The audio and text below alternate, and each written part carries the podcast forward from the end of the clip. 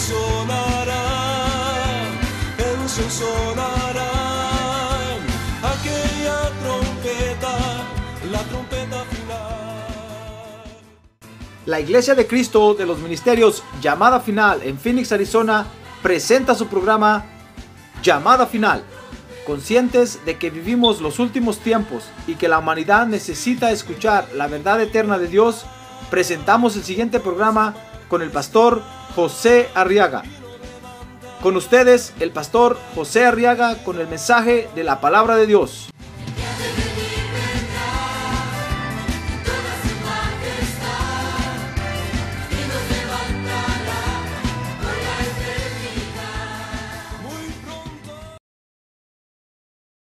Muy bien, Evangelio de San Marcos capítulo 8, verso 31, dice la Biblia, y comenzó a enseñarles que el Hijo del Hombre debía padecer muchas cosas y ser rechazado por los ancianos, los principales sacerdotes y los escribas, y ser muerto y después de tres días resucitar. Dice el verso 32, y les decía estas palabras claramente. Y Pedro le llevó aparte y comenzó a reprenderlo. Mire, el apóstol Pedro reprendiendo al Señor Jesús, hermano.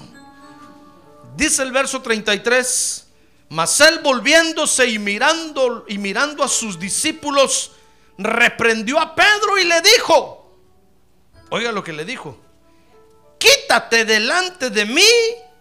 ¿Qué le dijo? Satanás. Mire, que quiere decir opositor. Alguien que se le está oponiendo a Dios.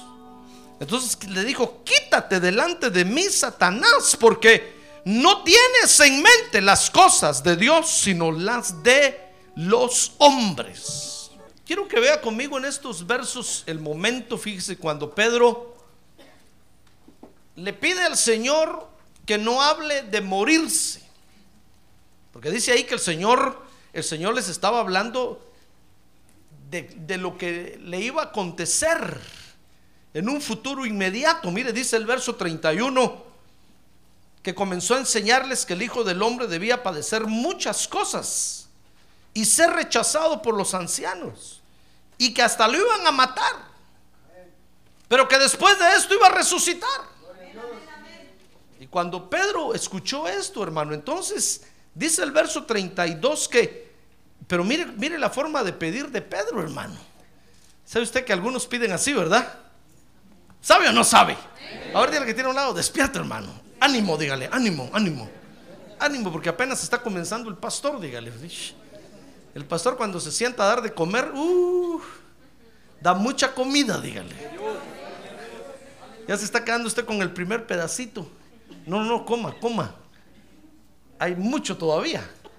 Pues fíjese que, mire cómo algunos cuando piden, hermano, piden a veces regañando, fíjese. Mire qué mala costumbre tenemos, ¿verdad? Pues fíjese que Pedro, dice el verso 32, que se acercó al Señor y lo llevó aparte. Y dice que comenzó a reprenderlo. Comenzó a regañarlo, pues. Comenzó a pedirle que, que no hablara de morirse. Que ese no era el momento para hablar de morirse. Y mire, ¿y, ¿y qué le parece que lo que el Señor les estaba hablando, fíjese? Era acerca de lo que seguía en su visión de trabajo. ¿Sabe usted que cuando el Señor vino a la tierra traía una visión de trabajo, verdad? Cuando el Señor empezó a enterarse quién era y lo que iba a hacer a la tierra, porque él no sabía que él era el Cordero de Dios. Él tuvo que estudiar las escrituras y el Espíritu Santo le fue enseñando que él era el Hijo unigénito del Padre, hermano. Entonces cuando el Señor se enteró quién era sobre la tierra, tenía una visión de trabajo. Y entonces ese día llamó a los discípulos y les dijo, miren discípulos, ¿saben, ¿saben qué es lo que sigue después de ahorita? Es que tenemos que construir nuestro templo nuevo ahí. Es un ejemplo que estoy poniendo, hermano. ¿Y qué le parece que algunos se asustaron y dijeron, no, más gasto, pastor? ¿Cuánto más dinero nos va a pedir ahora? Ya nos trasquiló viene otra trasquilada adelante. ¿Qué le parece? A ver, ánimo, dígale que tiene un lado, ánimo hermano, anímese. Pues fíjese que el Señor le estaba diciendo, miren, ¿saben qué sigue después? Después lo que sigue es que me van a agarrar, me van a golpear y me van a matar. Y eso ya no le gustó a Pedro, hermano. Pedro dijo, no, yo como que le había dicho, Señor, yo estoy contigo, pero ya que hables de que vas a eso, eso ya, se, ya se ve feo. Haber dicho, Señor, tú eres un Señor muy elegante, muy elocuente. No hables de esas cosas feas, por favor. Se te ve mal. No, no hables de que te vas a ir a morir. ¿Qué es eso? Si nosotros queremos estar contigo toda la vida. Pero ¿qué le parece que eso era lo que continuaba en el trabajo que había que hacer, hermano? ¿Quiere usted saber qué nos toca, qué nos toca hacer después a nosotros?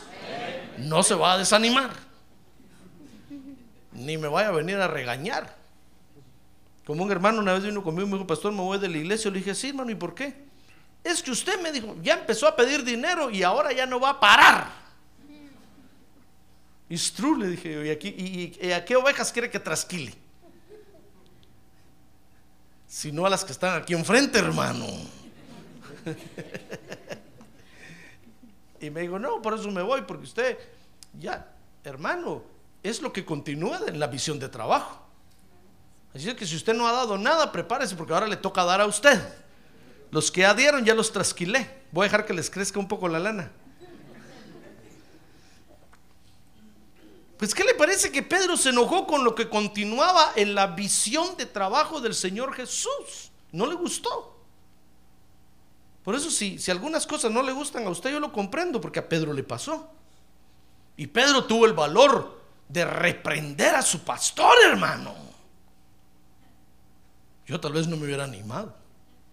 Tal vez yo me hubiera quedado callado como Juan o como Tomás, hasta no ver, no creer. Yo me he quedado callado como Andrés o como, o como los otros que estaban ahí, hermano. Menos como Judas, como ese sí no. Pero Pedro se sintió valentón. Dijo, pastor, quiero hablar con usted unas dos palabras con respecto a lo que acaba de hablar. Ven para acá. ¿Qué es eso que usted está diciendo? Nos está faltando el respeto. Y el Señor le había dicho, mira, mira, mira, mira, Pedro, aquel pastor soy yo. Sí, pero no hable de eso, por favor. Comprende lo que Pedro, lo estoy poniendo en nuestro tiempo, hermano. Para que usted comprenda lo que Pedro estaba haciendo ahí. Dice que regañó al Señor. Y dice que ante el regaño, hermano, ¿sabe, ¿sabe qué le dijo el pastor a Peter? El pastor se enojó. El Señor Jesús se enojó, hermano. Y lo echó de la iglesia. ¿Sabe qué le dijo? Dice el verso 33 que le dijo, quítate.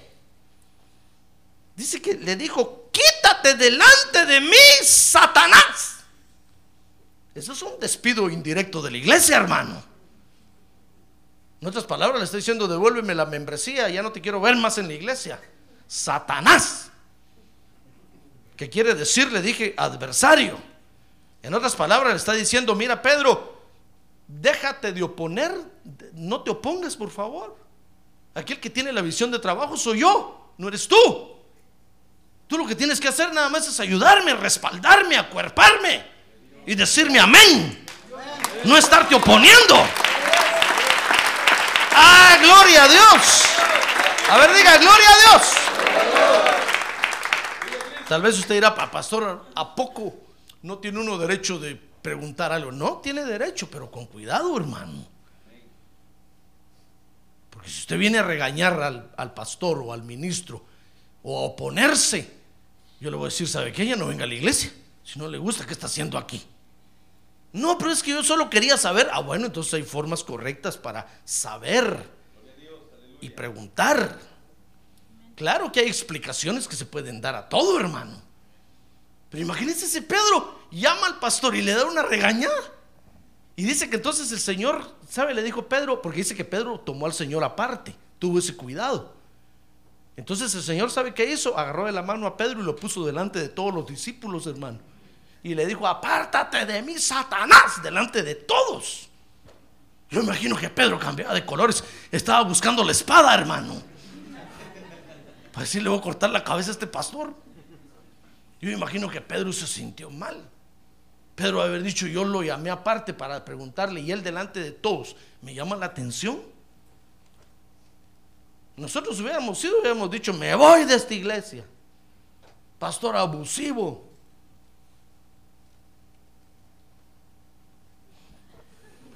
Ahora, con estas palabras entonces que el Señor le dijo a Pedro, quiero que vea que el Señor nos está asignando una comisión, hermano. No se asuste. Fíjese que es la comisión a no oponernos al Evangelio. Esa es la comisión. A ver, diga conmigo, la comisión, a no oponernos al Evangelio. Porque corremos el riesgo en determinado momento a oponernos, hermano. Yo, le- por eso le aclaro a usted que hay, hay explicaciones para todo siempre y cuando se hagan en el orden correcto. Pero si alguien viene como Pedro creyéndose el muy muy a reprender al pastor, ¿sabe qué le van a decir? Lo van a echar, hermano. Y no va a ser culpa del pastor. Miren lo que el Señor le dijo a Pedro, apártate, quítate, en otras palabras le dijo, quítate adversario delante de mí. En este momento eres mi adversario, te me estás oponiendo a lo que continúa en, en mi visión de trabajo. Entonces, esa es una comisión que el Señor hoy, nos asigna. Es la comisión a no oponernos al Evangelio. A ver, diga otra vez, la comisión, a no oponernos al Evangelio. Muy bien, entonces para que comprendamos esta comisión, quiero que vea conmigo esto. Fíjese que cuando Dios comenzó a crear, hermano, dice la Biblia que Dios todo lo comenzó a hacer en pareja. No solo en pareja, sino que también en antítesis. ¿Qué quiere decir eso? Pues que comenzó a crear en pareja, pero en parejas opuestas. Por ejemplo, dice que hizo la luz e hizo las tinieblas. Ya veo lo contrario, opuesto.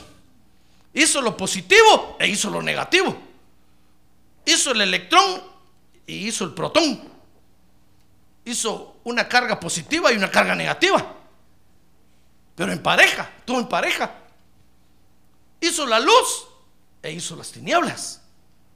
Fíjese que dice la Biblia en Génesis 1 que hizo el día e hizo la noche.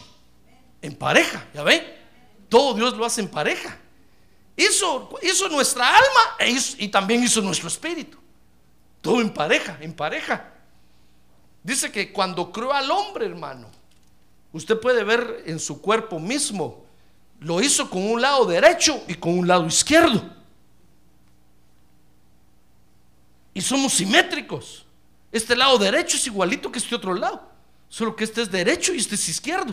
Es como que este lo pusiera usted en un espejo. Como que pusiera su brazo en un espejo. Va a ver del otro lado otra parte de su, igual que su derecho. Es, es esto, mire, es como que usted se pusiera en un espejo así. Esta mano es igualita a esta otra. Solo que esto es izquierdo y este es derecho. ¿Ya vio? En pareja. Pero opuestos. Somos simétricos. Si a usted lo, lo partieran con una sierra que quiere para abajo, mire, trrr, sacarían de usted dos partes iguales. Estoy hablando del cuerpo exterior. Porque claro, en nuestro interior hay órganos que son únicos. Como el hígado, el páncreas. Aunque si tal vez si los partimos a la mitad también son simétricos. Pero nuestro cuerpo aquí, ya ve, todo lo hace en pareja. Ya ve cómo es Dios. Diga, qué bueno es Dios. Ahora diga, qué inteligente es Dios. Todo lo hizo en pareja. Dice que crió al hombre y le hizo su antítesis.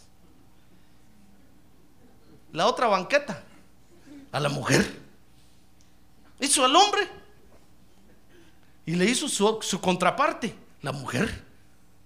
Por eso en el original, ahí en, en la Biblia, cuando habla de que crió a la, a la- mujer una ayuda idónea, dice que, que la hizo una, la hizo una que se, para que se le oponga a él, al hombre. Pero está hablando, está hablando de que hizo, un, hizo su contraparte, pues opuesta a él. ¿Ya ve cómo hace Dios las cosas, hermano? Cuando aparecieron Caín y Abel, mire, otra pareja. Otra pareja. Tenían que funcionar en pareja.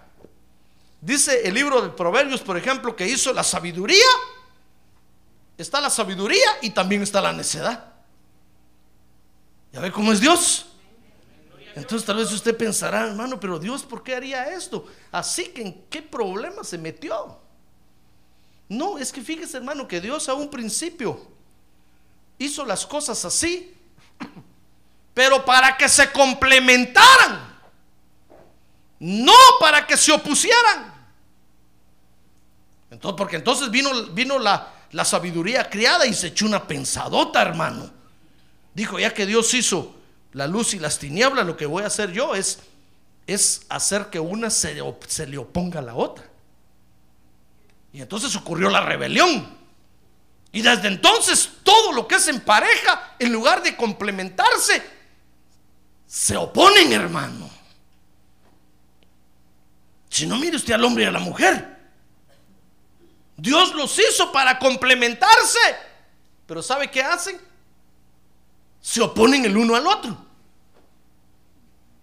Dios dice que vio que no era bueno que el hombre estuviera solo, entonces dice que dijo voy a hacerle una ayuda idónea, su complemento, su contraparte, su parte opuesta, para que, para, para, para que el hombre se sienta completo. Por eso usted ve que la Biblia dice, mujer, sujétate a tu marido. ¿Qué quiere decir? No te le opongas. Si tú eres un complemento de él, no alguien que se le oponga. Ah, pero nosotros, como el, pecado nos agarró, entonces la pareja se arruinó. Entonces la mujer se le vive oponiendo al hombre. El hombre dice, vamos a ir para allá. Y la mujer dice, no, yo voy para allá. No, pero es que para... No, no me mandas. Yo que... La liberación femenina. Y boom, agarra para allá. Y el hombre se queda aquí diciendo, Dios mío, mira. La mujer que me diste. Eso fue lo que le dijo Adán a Dios, ¿sí o no? Cuando yo le dijo, Adán, ¿qué hiciste? Señor, la mujer que me diste. Mira qué complemento me hiciste. En lugar de ayudarme, se me opone. Usted no ve que la Biblia dice, diga, hombre, sujétese a su mujer, aunque dice que los dos tienen que ponerse de acuerdo. Pero a la que le mandan que se pongan más de acuerdo es a la mujer. Porque la mujer fue hecha como ayuda idónea del varón. No dice la Biblia que el hombre fue hecho ayudo idóneo de la mujer. Las feministas eso quieren hacer entender ahora, hermano. Y eso le están metiendo a, nuestras mujeres en la cabeza, que, que el hombre también es una ayuda idónea. Mentira del diablo. La mujer es la ayuda idónea, es el complemento del varón. La que tiene que buscar ponerse de acuerdo es la mujer, no el varón. Pero como nosotros vemos cómo el pecado ha arruinado las parejas que Dios ha hecho, entonces las mujeres no se ponen de acuerdo con el varón y se los lleva al río. Sufren lo indecible. Hay divorcios, hay peleas, hay líos, hay, hay abusos de hogar, hay violencia doméstica. Pero porque la mujer no se quiere poner de acuerdo, hermano. Se le ha metido a la mujer que no, que el ayudo idóneo es, el hombre, no ella y se arruina el asunto. Y entonces en lugar de ser un complemento, es alguien que se le opone. Y entonces el hombre, el, esposo empieza a ver a la esposa como una enemiga. Y la esposa mira al marido como su peor y acérrimo enemigo. Y se oponen uno al otro. Dios no hizo las parejas para que se opusieran. Dios las hizo para que se complementaran, hermano. Lo que pasa es que la maldad vino y entonces hizo hizo que, el complemento no fuera complemento, sino que fuera oposición. Y entonces, desde entonces ve usted que en el mundo existe la oposición a la otra parte. Están los republicanos y los demócratas. Cuando queda un republicano el presidente, los demócratas se le oponen, hermano. Aunque el otro tenga la razón, estos dicen, no, no, no. Y cuando queda un demócrata, los republicanos dicen, no, no, y es un destire y encoge. Y en medio estamos usted y yo. Y Dios no, no hizo las parejas para que se opongan, sino para que se complementen. ¿Ya ve cuál es, cuál es el diseño original de Dios? ¿No le digo que Dios es inteligente? ¡Ah, gloria a Dios! A ver, diga, gloria a Dios.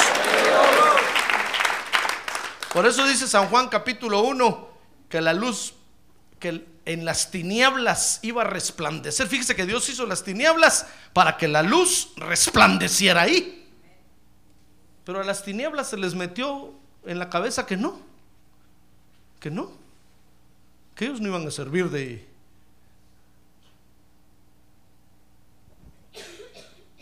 de base para que el otro resplandeciera. Dijeron, no, nosotros no vamos a servir para que esa luz venga a resplandecer aquí. Entonces dice San Juan capítulo 1 que la, que la luz vino a las tinieblas y las tinieblas lo rechazaron. Se olvidaron que eran el complemento, hermano. Toda la creación se echó a perder. Por eso fue que Caín y Abel, Caín en lugar de ser complemento de Abel, mató a Abel. Cuando Dios vio eso, Dios dijo, eso es el colmo.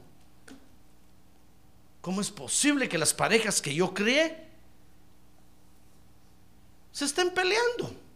Si no los hice para que se peleen, los hice para que caminen de acuerdo. Por eso dice, dice el libro de Eclesiastés, caminarán dos juntos. Si, si no estuvieran de acuerdo, no pueden. Porque uno va a jalar para el norte y otro para el sur. ¿Ya ve cómo hizo Dios la creación? ¿Ya ve que Dios es inteligente? Pero la maldad lo vino a arruinar. Entonces Dios hizo las parejas para que se complementen, porque los dos en pareja se pueden desarrollar bien, hermano. Pero lo único que tienen que hacer es ponerse de acuerdo. Si uno dice blanco y el otro dice negro, pues diga, ¿sabes qué? Hoy blanco y mañana negro. Ok, pues. Y después de en tres días, primero negro y después blanco. Ok. Ya la hicieron, hermano, ya se pusieron de acuerdo. Y así pueden caminar juntos. Para contrarrestar el daño que la maldad le hizo a la creación. Es que si no, si no caminamos así, no vamos a poder caminar, hermano. En lugar de ser un complemento, vamos a ser opositores. Tenemos que entonces ver cómo Dios hizo la creación para poder caminar de acuerdo con Dios. Por eso fue que cuando el Señor oyó a Pedro hablar, le dijo, ya se me está poniendo este. Yo pensé que estaba conmigo. Le había dicho, mira Peter, si yo te llamé para que me apoyes, no para que te me opongas, mucho menos para que me regañes. Yo doy la visión de trabajo y tú tienes que decir amén. A ver, acuerpemos al Señor en esto. Lloremos con Él, porque está triste, porque va a morir en la cruz. Pero viene Pedro y se le opone al Señor, hermano. Entonces el Señor te tuvo que decir, quítate delante de mí, opositor, adversario. Amén. Pero no se ponga triste, ¿verdad? No, no se ponga triste, hermano. No se ponga triste. Mire conmigo Eclesiastés capítulo 4, verso 9. Por ejemplo, dice, más valen dos que uno solo, pues tienen mejor remuneración por su trabajo. A ver, hermano, fíjese que en tiempo de vacas flacas, si nuestras esposas tienen que ponerse a trabajar, hoy vamos a tener más ingresos en la casa. ¿Ya se dio cuenta? Pero es, es de común acuerdo, pues. Dice el verso 10, porque si uno de ellos cae, ¿qué dice? Ah, no, pero con ganas, hermano. ¿Qué dice? ¿El otro qué? Levantará a su compañero. Imagínense que uno cae y el otro lo pisotea, hermano, para que se hunda más. Lo pisa, pues, lo machuca, del verbo machucar. No el hermano machuca, aquel que se te apellido machuca, no. Si alguien tiene apellido Machuca, no estoy hablando de él. Mire, dice Eclesiastés 4.10. Pero hay del que cae cuando no hay otro que lo levante. Mire, si alguien está solo y se cae, se lo lleva el río, hermano. Tienen que esperar que alguien pase y por misericordia lo levante. Pero cuando uno está en pareja, si uno cae, el otro lo levanta. ¿Comprende? Dice el verso 11. Además, si dos se acuestan juntos, ¿qué dice? Ahora ya viene el frío. Uno puede usar de cobija al otro. ¿Sabe usted que a los árabes les gustan las mujeres gorditas, verdad? Sí. Los árabes pagan millones de millones de dólares por obtener una mujer gordita. Porque en la noche se cobijan con ellas, hermano.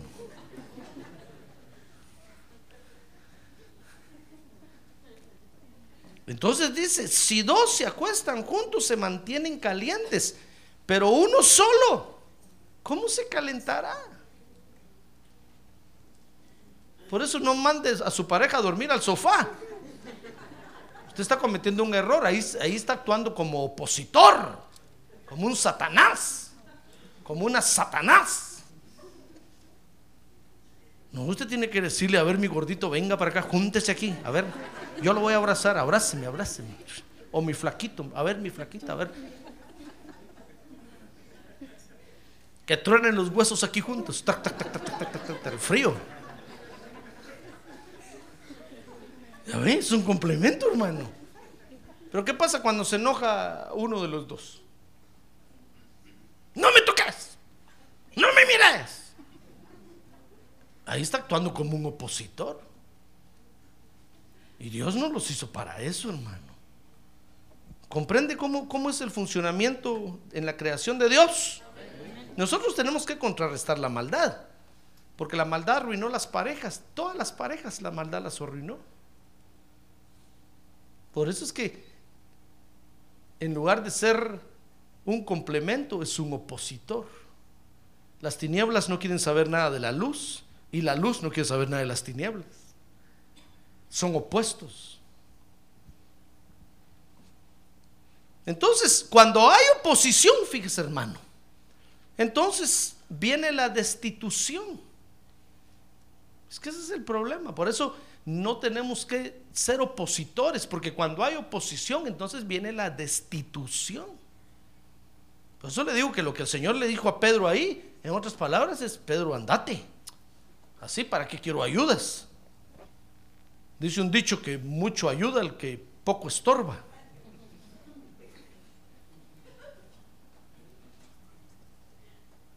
Si nosotros nos vamos a oponer al Evangelio, ¿para qué estamos en el Evangelio, hermano?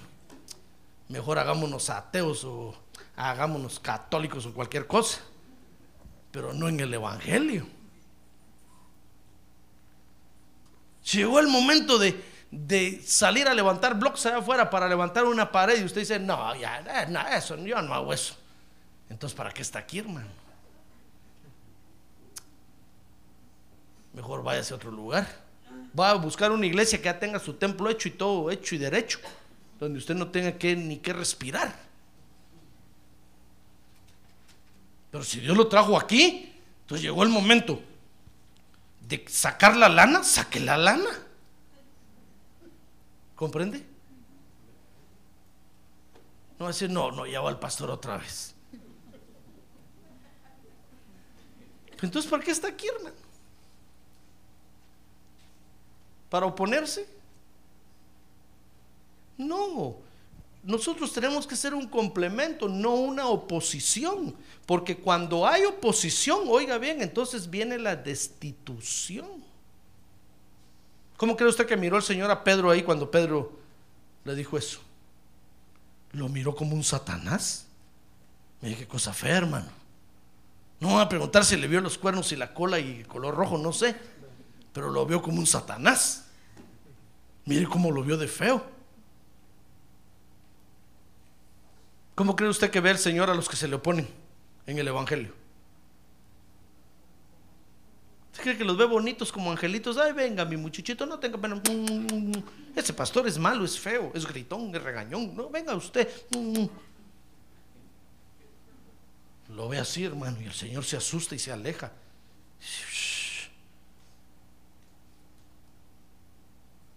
¿Qué ayudas las que tenés ahí? José Arriaga me dice a mí que ayude. Sí, hermano, sí, Señor, le digo, ayúdame, por favor, porque yo me lo escabecho. O te lo, o te- o- o- te lo llevas o te lo mando. no es una broma, hermano. Pero tal vez para que usted vea cómo vio el Señor a Pedro ahí, qué feo lo miró. Imagínense que lo vio como Satanás. Tal vez alguien dirá, no, pues sí, tal vez lo menos que pudo haber hecho era verlo como Pedro, como Simón. Pero no, lo vio como Satanás. Eso es una destitución. Entonces vea conmigo, dice el libro de Esther capítulo 1, verso 1. Hoy sí vamos a salir tarde de aquí, hermano. Como la transmisión por internet no se paga, vamos a transmitir largo y tendido esta noche. Dice Esther capítulo 1, verso 1. M- Mire lo que ocurrió ahí. Dice que aconteció en los días de Asuero, el rey Asuero, que reinó desde la India hasta Etiopía sobre 127 provincias. Y dice el verso 9, que la reina se llamaba Basti. Y que también hizo un banquete para las mujeres en el palacio que pertenecía al rey Asuero. Ahí vemos a una pareja. Asuero y Basti. A ver, diga, Asuero, y Basti. Asuero se llamaba Asuero, hermano. Está un poquito feo el nombre, pero así se llamaba. Asuero y Basti eran una pareja. Tenían que funcionar en complemento. Pero entonces dice el verso 10 que en medio de la fiesta el rey mandó a llamar a la reina. Porque dice que el rey dijo, voy a, voy a presentar ahora a mi, a mi mujer. Atención, por favor, todos los invitados. Ahorita va a venir la reina y que para que vean cómo tengo a la reina. Es la reina. Todos dijeron, bravo, rey. Y mandó a llamar a la reina. Mire, dice, dice uno, uno que le dije, uno diez, que al séptimo día, cuando el corazón del rey estaba alegre por el vino, él ordenó a Mejumán, a Bitzá, a Jarboná, a Bigtá, a, a, a Bactá, a Setar y a Carcás. Los siete eunucos que servían en la presencia del rey Azuero. Que trajeran a la reina Bastia a la presencia del rey con su corona real para mostrar al pueblo y a los príncipes su belleza, porque era muy hermosa. El rey dijo, les voy a enseñar quién vive conmigo. Les voy a enseñar el mujerón que vive conmigo. A ver, venga la reina Basti en traje de baño. Puro concurso de mis universos. Después en traje de noche. La quería enseñar a todos, hermano. El rey dijo, les voy a enseñar que quién vive conmigo. Entonces, dice, dice, ¿qué estábamos leyendo? Esther 1, 10, 11 y 12, ¿verdad? Dice que trajeran a la reina porque era muy hermosa. Entonces dice el verso 12, pero la reina Basti rehusó venir al mandato del rey. Mire, se le opuso. Y la función de la reina era lucirse en ese momento, hermano. Esa era su función. Por eso era reina. Ah, pero se puso los moños. Y dice que rehusó venir al mandato de haber dicho ese rey, está borracho. Yo no le hago caso. Se va por allá. Además me tiene enojada, dijo, porque no me compró el vestido que yo quería. No voy. Dice que rehusó, se le opuso venir al mandato del rey transmitido por los eunucos. Entonces dice que el rey se enojó mucho y se encendió su furor en él. El rey estaba que echaba chispas, hermano. Porque en lugar de, de, ser un complemento, en lugar de ser un apoyo, resulta que se le estaba oponiendo al rey. Entonces, dice Esther 1.17 que cuando el rey notó que se trataba de una oposición, hermano, mire lo que hizo. Esther 1.17, porque la conducta de la reina dice que, dice que le preguntó a sus, a sus consejeros qué hago con la reina. Me dan ganas de cortarle la cabeza ahorita. Entonces dice que dijo, porque la conducta de la reina, le dijeron sus, sus, consejeros, llegará a conocerse por todas las mujeres y hará que ellas miren con desdén a sus maridos y digan, el rey Azuero ordenó que la reina Basti fuera llevada a su presencia, pero ella no fue. Mire la, base que iban, iban a tomar o el pretexto que iban a, tomar para, eh, para oponerse a su pareja. ¿Sabe por qué le estoy leyendo esto, hermano? Porque esto ocurrió al, al inicio de la creación. Hubo una reina que se le opuso al rey, al gran rey, al rey de reyes y señor de señores. Ah, gloria a Dios. Y no quiso ser su complemento. Esa es la maldad. No quiso ser su complemento.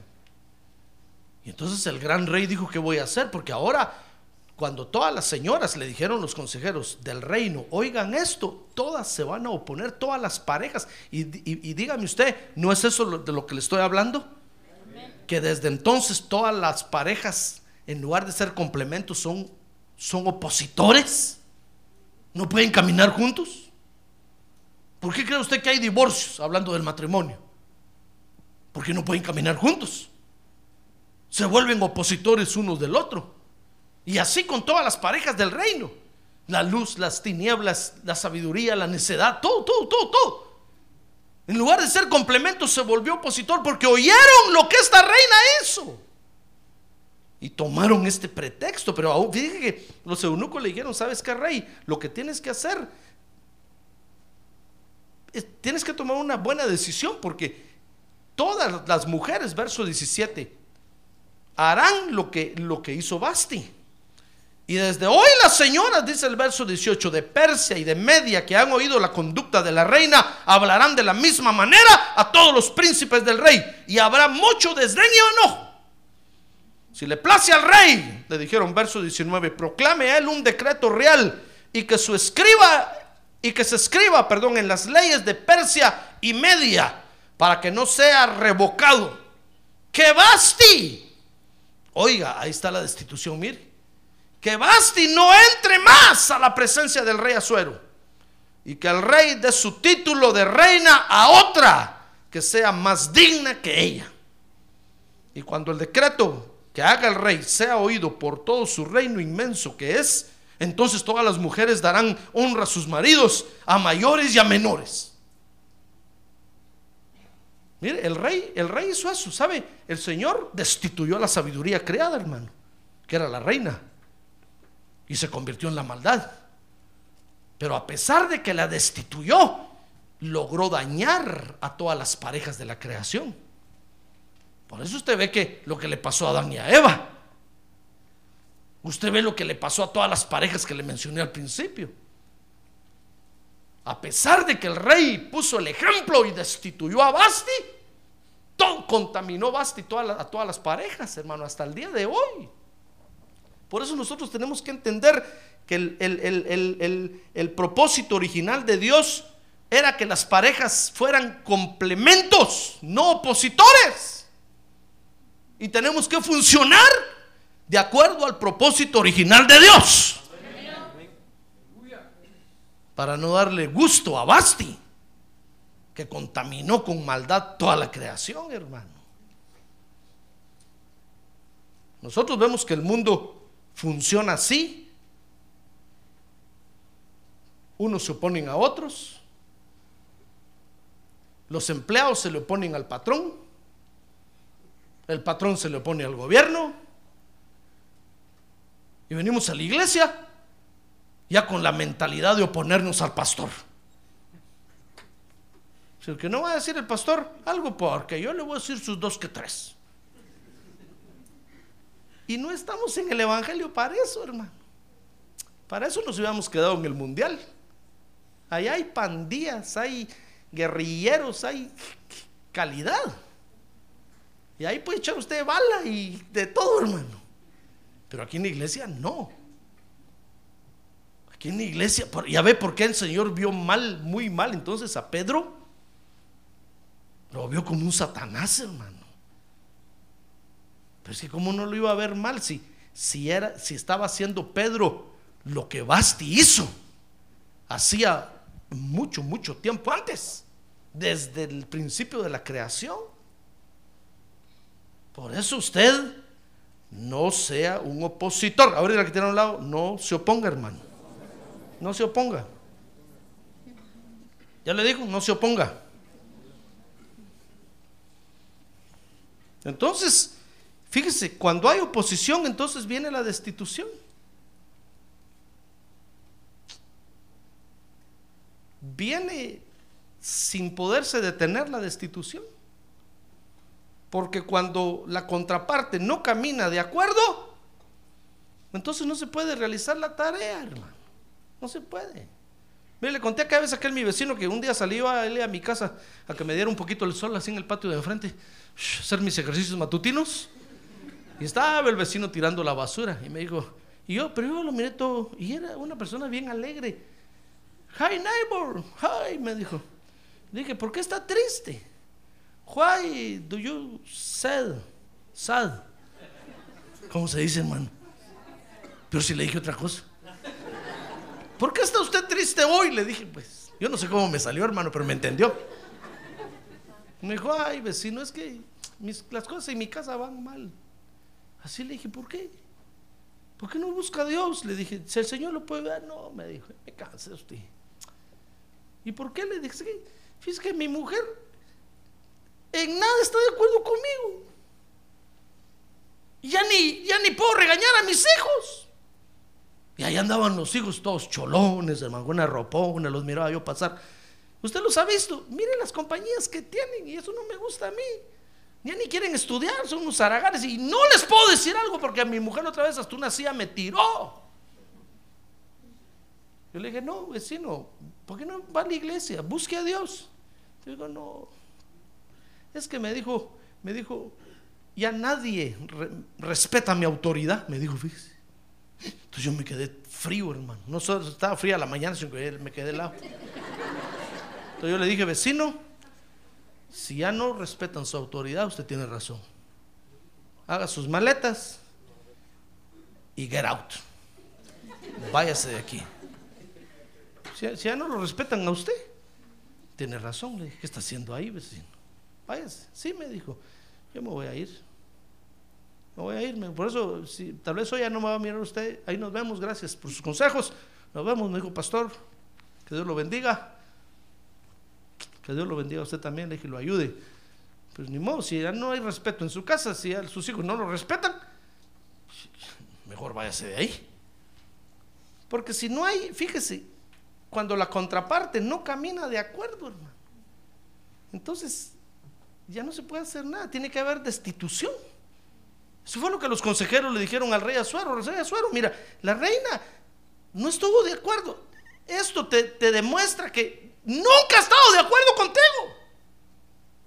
Y lo peor de todo es que todas las parejas del reino lo van a oír y va a ser una cosa horrible. Bueno, dijo el rey, Basti hizo un decreto. Basti destituida, le quitó la corona. Y entonces fue cuando empezó a buscar otra reina. Y apareció Esther. Pero ya no le voy a seguir contando. Lea usted el libro en su casa. Entonces, cuando hay oposición, viene la destitución, hermano. Tal vez usted se ha preguntado, hermano, pero ¿por qué hay hermanos que se van de la iglesia? Por opositores, hermano. Porque se oponen. En lugar de colaborar, ahí están viendo cómo cómo estorban. Entonces, si no se van, llega un momento en que lo tengo que llamar y decirle, mire, ven acá usted, usted, mejor váyase. Usted aquí se me está oponiendo a todo. En lugar de ayudarme, se me opone. Es que cuando hay oposición, entonces tiene que haber, tiene que haber, por el bien de, de la iglesia. ¿Comprende? Como aquel hermano que un día vinieron unos de la pandilla a buscarlo a la iglesia, hermano. Físico estaba predicando y miré que entraron unos muchachos así, en orden y marchando. y se sentaron hasta la última fila. Yo los vi entrar y no puse atención. Que si después del culto me dijeron, pastor, no vaya a salir. Ahí está la pandilla de los Mau Mau. Ahí está la pandilla de los no sé qué. Es que vinieron a buscar al hermano fulanito. Dije, ¿y por qué? Es que dice que en la escuela que se vienen a vengar de él aquí. Ah, bueno, le dije. Dije, ¿cómo no? Abusivos. ¿Qué se están creyendo eso? Pero cuando yo salí, ya se habían ido. Gracias a Dios, hermano. Entonces llamé al hermano este fulanito el otro día, estaba en el culto danzando. Le dije, vení para acá, deja de danzar, vení para acá. Cholo pandillero, le dije, ¿qué andas haciendo? Sin vergüenza. No, pastor, es que yo en la escuela solo una manada le di a uno y el otro me dio otra. Y entonces, andate de aquí, le dije, no te quiero ver aquí. Si quieres ser cholo, andate con los cholos, man. ¿Qué estás haciendo aquí? Si quieres ser pandillero, ¿estás pandillero? ¿Qué estás haciendo aquí? Mira los problemas que me estás trayendo a la iglesia. Aquí hay más jóvenes, hay niños, hay, hay adultos, habemos de todos. Se va a armar una revuelta aquí. ¿Qué hago yo con todos? ¿Quién se va a ir a la cárcel? Entonces yo por el bien de todos le dije, prefiero que tú ya no vengas. No te, si te miro aquí voy a poner un orden de restricción contra ti, le dije. Estaban los papás, no, pastor, es una ovejita, ¿qué ovejita? Ni este es un lobo. Y si se quieren ir con él, váyanse, le dije. Iguales son que él. Por el bien de todos, hermano. Porque imagínense si, estos hubieran empezado a hacer un desorden en, en pleno culto. El Señor los amarró y no los dejó. De seguro que eso venían a hacer. Entonces, por el bien de, por el bien de todos, eso fue lo que hizo el rey Azuero. Dijo, no, no, por el bien de todas las parejas, para que no sea peor el desastre, voy a destituir a Basti. Y ¡bum! La destituyó. A la reina. Hágame el favor, hermano. No a un consejero, ni al que cuidaba el palacio, a la reina. Entonces, cuando hay oposición, lógicamente va a venir la destitución. Entonces, ya por qué miró el Señor feo a Pedro ahí ese día. A ver, que tiene un lado, ¿se da cuenta, hermano, o no se da cuenta? A ver, diga, despierte, hermano, despierte, ánimo, ánimo.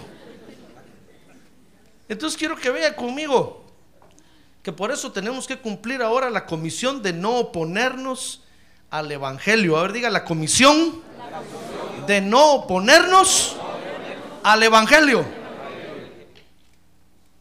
Porque si usted se quiere oponer al Evangelio, entonces hágase musulmán, hermano, o cualquier otra cosa. Y ahí va a encontrar una buena pandilla de opositores al Evangelio. Pero si está aquí en la iglesia, ¿por qué se va a oponer al Evangelio, hermano? Es como si usted ya está casado. ¿Por qué se le va a oponer al esposo? O el esposo, ¿por qué se le va a oponer a la esposa? Ya están casados, hermano. Si no, no se hubieran casado. Si pastor, es que yo no sabía que esto era así. Pues entonces, por peor, peor castigo, por no saber porque debe haberse enterado antes. Antes de casarse, debe haber venido a hablar con el pastor y decirle, mi pastor, debe una plática amplia, por favor, de lo que es el matrimonio. Pero se casó a ciegas. Entonces ahora póngase de acuerdo, ¿comprende? Porque, hermano, ya se casó. Ni modo que va a romper eso. Cualquiera diría, no, yo me voy a la destitución, hermano, yo destituyo. No, hermano. Mejor, mejor llegue a un acuerdo. Porque es una pareja, pues. Y usted tiene que vivir en pareja. Entonces surge la comisión a no oponerse al Evangelio. Porque el Señor Jesucristo, fíjese hermano, nos llamó para que lo apoyemos a Él. Amén. Somos, dice la Biblia, que somos su cuerpo.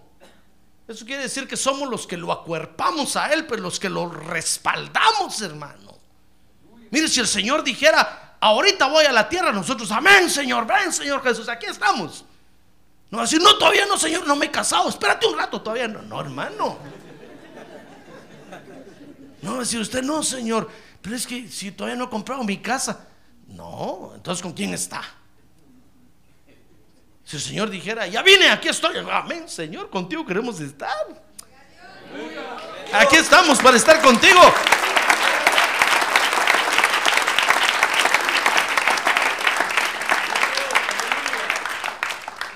No va a ser como aquella hermana en la iglesia que un pastor estaba enseñando y levantó la mano y dijo, mire pastor, y si, y si evangelizamos al diablo, ¿no será que se arrepiente?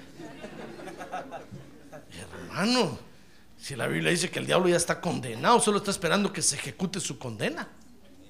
Pero ya está condenado, no se puede hacer nada.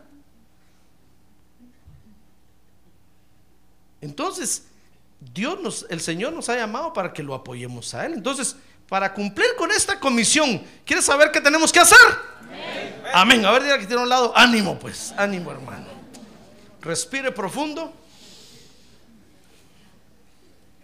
Porque ahorita viene lo mero bueno, hermano. Si quiere, olvídese de todo lo que le dije anteriormente. Pero ahorita preste atención. Dice Marcos 8:34. Estudiemos ahí, pues, Marcos 8:34, hermano.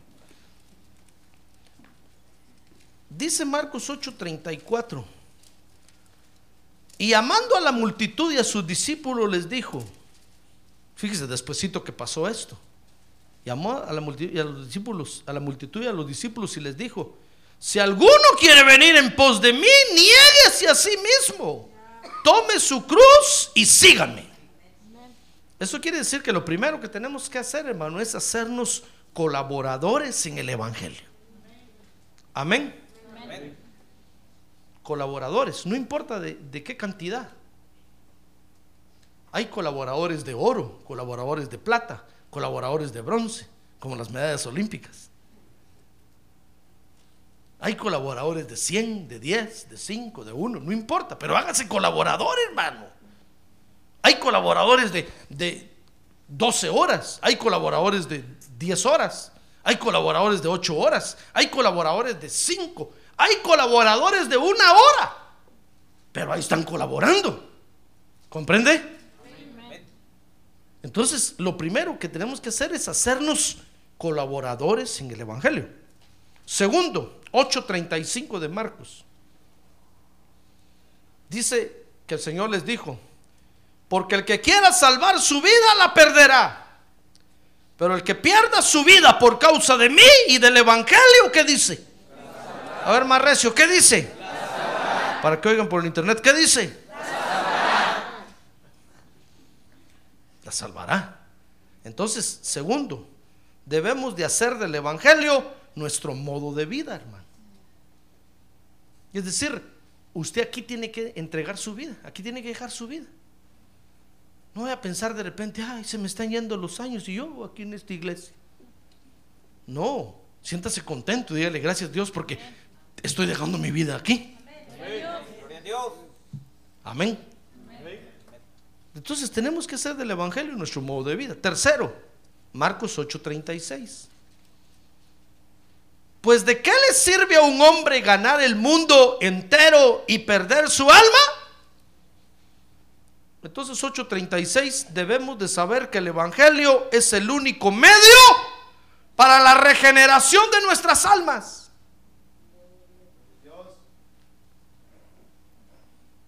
No hay otra cosa que pueda regenerar nuestra alma. Tal vez usted era pastor, si me ponen 25 inyecciones contra la rabia, tal vez. Porque últimamente me estoy volviendo muy mordelón. Tiene rabia. No. ¿No será que si voy allá con, con el hipnotista que me ponga la medalla, una de esas así? Duérmase, duérmase, duérmase. Y que, entonces se meta en mi vida pasada y me... No.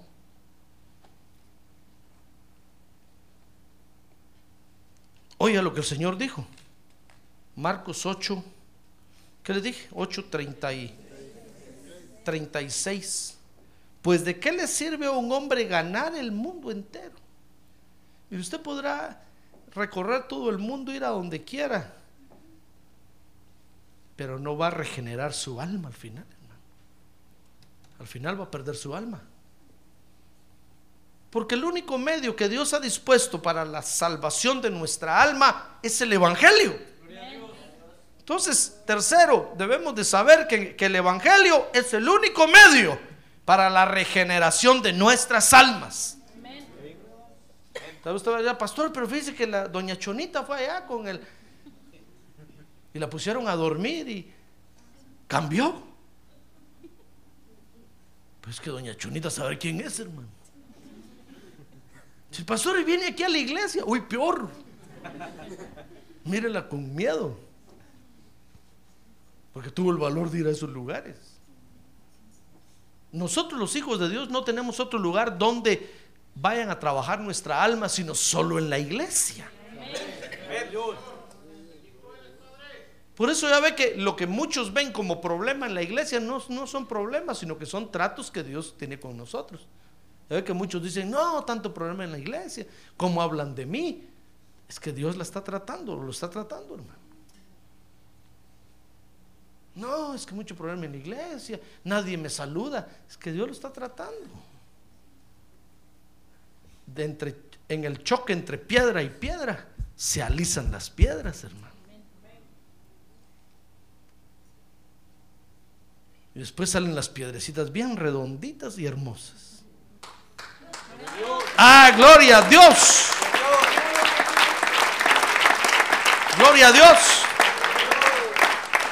Entonces usted dice, no, me voy de esta iglesia porque hay mucho problema. ¿Dónde otro lado van a tratar su alma? El Espíritu Santo sabe cómo tratar su alma. Y entonces por eso es que le pone una piedra sota a un lado así que le está raspando y usted... ¡ah! Ah, pero es que están trabajando en nuestras almas. Ah, gloria a Dios.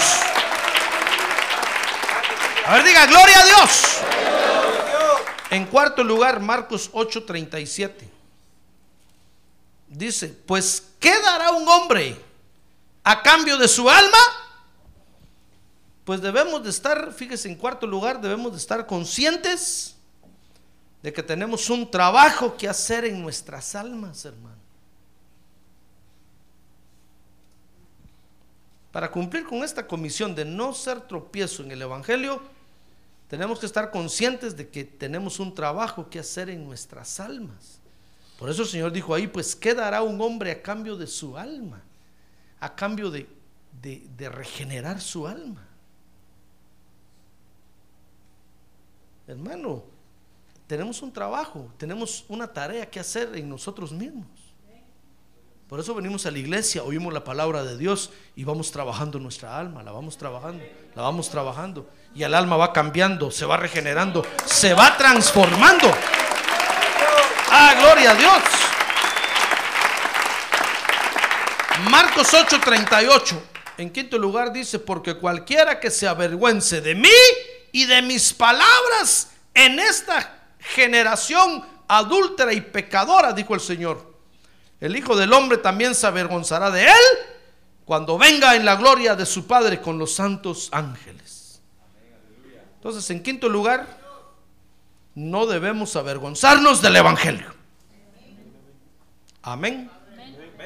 Entonces hoy tenemos que cumplir esta comisión, hermano, y para cumplirla, repito, debemos ser colaboradores en el Evangelio. Debemos hacer del Evangelio nuestro modo de vida debemos de saber que el Evangelio es el único medio para la regeneración de nuestras almas. Debemos de estar conscientes de que tenemos un trabajo que hacer en nuestras almas. Y por último, no debemos avergonzarnos del Evangelio. Amén. Así es que hoy, hoy, hermano, nos corresponde cumplir con esta comisión, que se llama la comisión de no oponernos al Evangelio.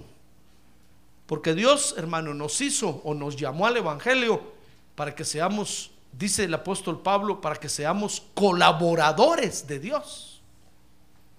No opositores, hermano. Mire, Dios ya tiene muchos opositores en el mundo. Ya tiene, Dios tiene muchos que hablan mal de Él en el mundo. Para que aquí adentro de la iglesia tenga otros más que hablen mal de Él. No, hermano. Mire cuánta gente hay en el mundo y todos hablan mal de Dios. Entonces usted y yo tenemos que cumplir esta comisión. No oponernos al Evangelio, sino ser colaboradores. Amén. Amén. Cierre sus ojos. Cierre sus ojos. Mire qué comisión más tremenda esta, hermano. Esta comisión, fíjese, nos va a permitir ver que el Evangelio avanza en nuestra tierra. Si nosotros cumplimos con esta comisión de no oponernos, hoy el Evangelio va a avanzar, hermano.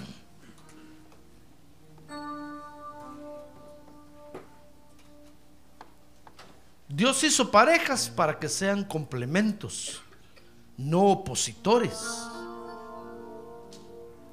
Dice la Biblia que nosotros, la iglesia de Cristo, somos la esposa del Cordero. Entonces tenemos que ser un complemento de Él. No unos opositores, hermano. Tenemos que estar de acuerdo con el Señor.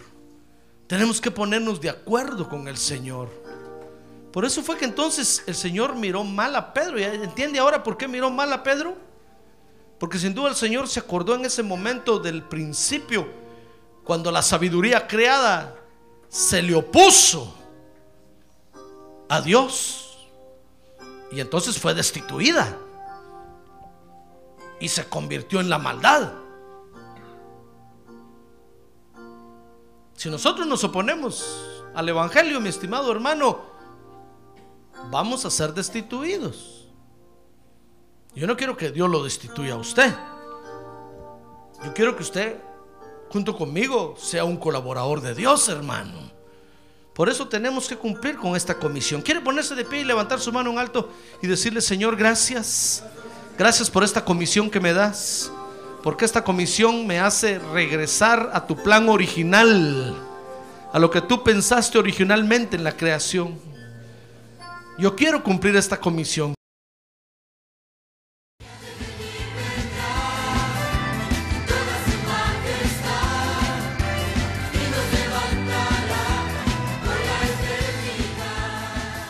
La Iglesia de Cristo de los Ministerios, llamada final en Phoenix, Arizona, cumpliendo con la comisión de Joel 2.1, presentó su programa, Llamada Final.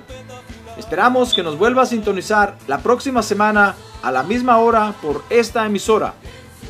Los invitamos a nuestras reuniones en el 6023 Norte 71 Drive, esquina con Bethany Home Road. Para mayor información puede llamarnos al 623-934-1259 o visitarnos en la internet al www.llamadafinalphoenix.com.